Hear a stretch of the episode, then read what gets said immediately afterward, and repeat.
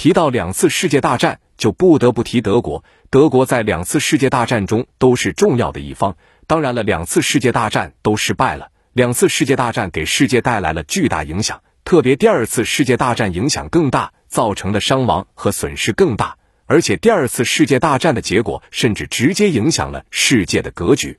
在第二次世界大战中，德国是法西斯上最重要的一环，也是轴心国中实力最强的国家。德国在原本是一战时的战败国，被英法等国制裁的相当严重，国内矛盾重重。可是谁能想到这样一个国家突然崛起，搅得欧洲不得安宁？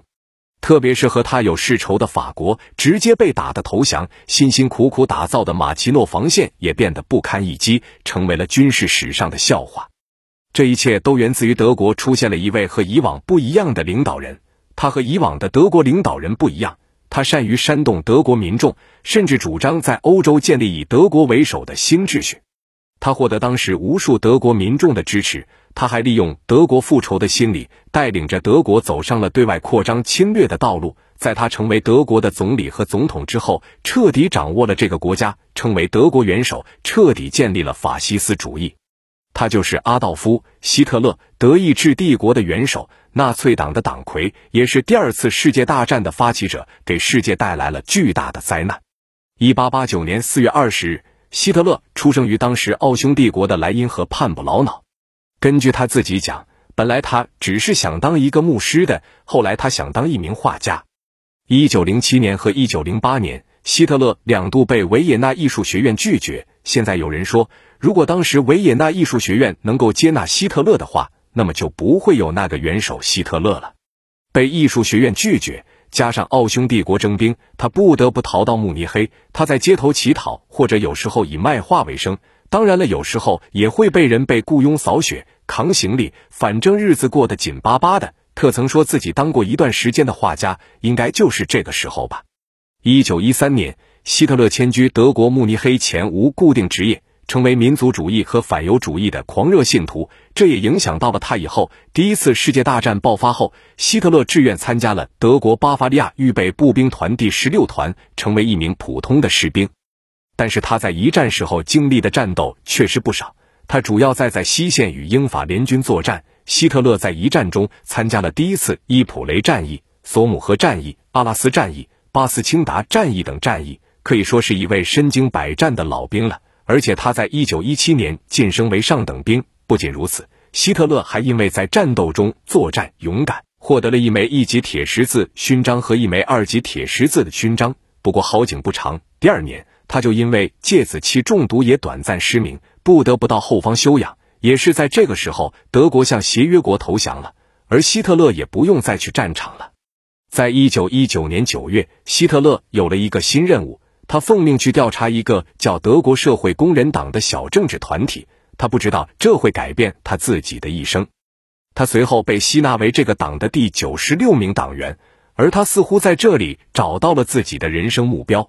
他在这里，他慷慨激昂，组织演讲，宣传自己的政治主张，很快得到了大批人的支持。他的演讲通俗易懂，宣扬极端民族主义，而这些却符合当时的德国的社会思潮，因此他逐渐成了工人党的领袖。一九二零年四月一日更名，将德国工人党正式改名为国家社会主义德国工人党，这就是著名的纳粹党。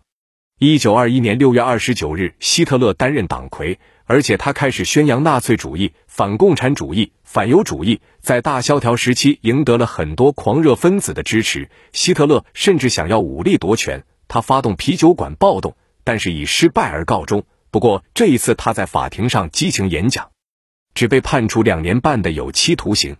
出狱后，他采用故意采取一些措施，让纳粹党可以再一次在公开场合行动。在他的领导下。纳粹党逐渐发展成为一支拥有几十万人的武装团体。他建立了党卫军。经济危机给希特勒以机会，他大肆宣传种族主义。纳粹党在国会选举中逐渐成为德国最大的党派，而且他成为了德国总理。但是希特勒依然不满足，通过国会纵火案，纳粹党成为独裁政党。希特勒又铲除了那些反对他的人，最后担任总统，成为国家元首，掌握了德国的军政大权。其实，希特勒能一个美术落榜生，从一个军队的上等兵，一步步成为德国的总理、总统，最后是元首，这有点逆袭的意思。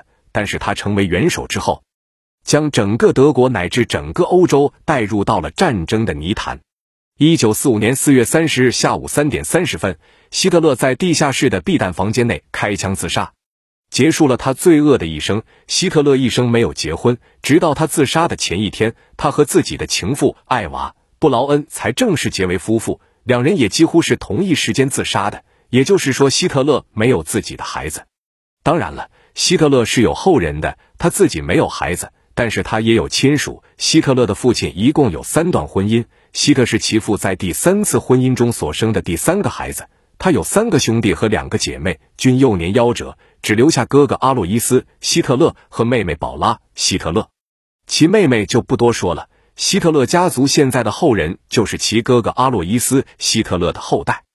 阿洛伊斯·希特勒有一个儿子叫威廉·帕特里克·希特勒。他出生于一九一一年，是希特勒的侄子。这个侄子可不一般，他曾经威胁希特勒说希特勒是犹太人的后代。最后，他只得离开德国，去了美国，还加入到了美国军队，算是和自己的叔叔对着干了。不过，他在一九四六年退伍了，而因为是希特勒侄子的原因，给他带来了很多不便。于是，他决定与自己的过去彻底告别。他将自己的姓氏给隐去，开始威廉·希勒尔。在曼哈顿的时候，他和一名德国女子结婚了，并且再次改名。他共有四个儿子，大儿子在八十年代去世，另外三个儿子便在长岛靠做小买卖为生。一九八七年，威廉·帕特里克·希特勒去世，他只有三个儿子在世。上世纪末，一位在英国某报的美国记者发现了希特勒后人的踪迹。他们是希特勒侄子威廉·帕特里克·希特勒的三个儿子，也就是希特勒的侄孙。他们分别是布里安·刘易斯·阿里克斯。这三人是希特勒的侄孙，和希特勒的血缘关系是最近的。他们三人比较奇怪，都没有结婚。按照他们的说法，他们为这个姓氏感到耻辱，毕竟这是一个曾经给世界带来巨大灾难的姓氏。因此，他们作为希特勒家族仅有的后人。他们永不结婚，不生儿育女，让希特勒家族的罪恶基因就此在世间消失。